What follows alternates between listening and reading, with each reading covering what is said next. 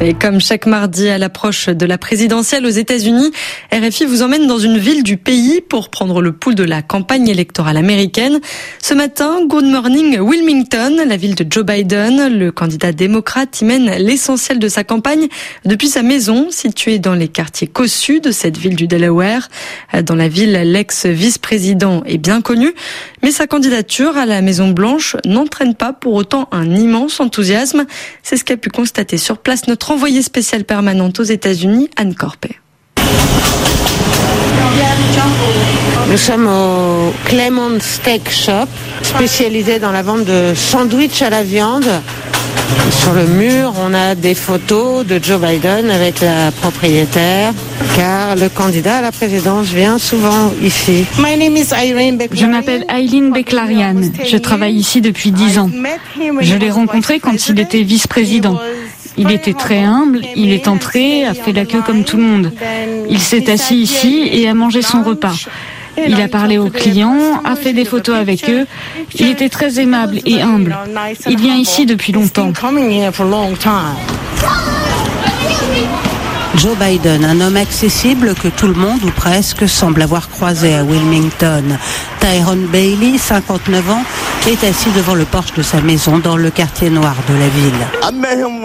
Je l'ai rencontré à mon premier boulot au supermarché Johnson. Joe Biden est venu dans le magasin, moi je remplissais les sacs, il m'a donné 50 dollars parce que j'ai emballé ses marchandises et il m'a dit de continuer à faire du bon boulot. Il est proche des gens, il connaît tout le monde, c'est mon homme. C'est dans la pizzeria de Gianni Esposito que Joe Biden a annoncé sa candidature à la Maison Blanche.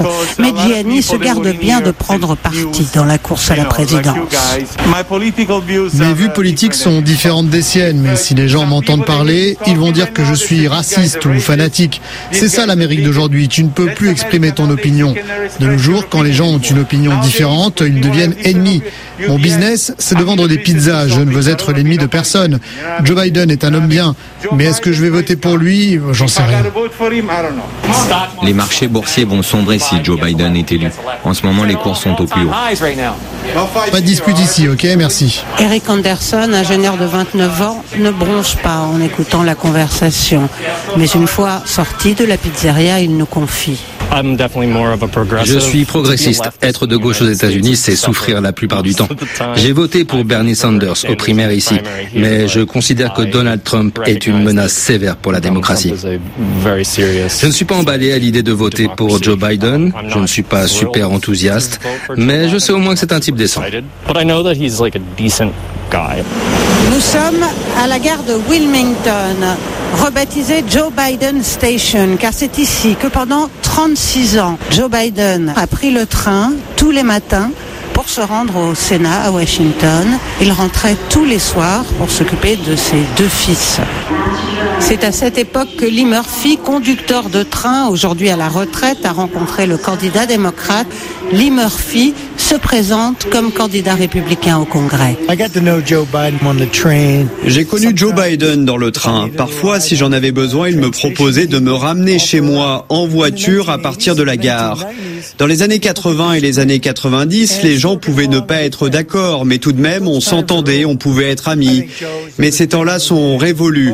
Je pense que Joe est un bon père de famille, mais franchement, s'il est élu, il sera sous le contrôle des membres les plus radicaux de son parti, ce que je trouve très triste. À Wilmington, les qualités humaines de Joe Biden sont unanimement reconnues, mais le fief de l'ex-vice-président démocrate n'est pas épargné par les divisions qui fracturent l'Amérique. Anne Corpet à Wilmington, RFI. La chronique Good Morning à écouter en live ou en podcast tous les mardis jusqu'à la présidentielle américaine du 3 novembre prochain.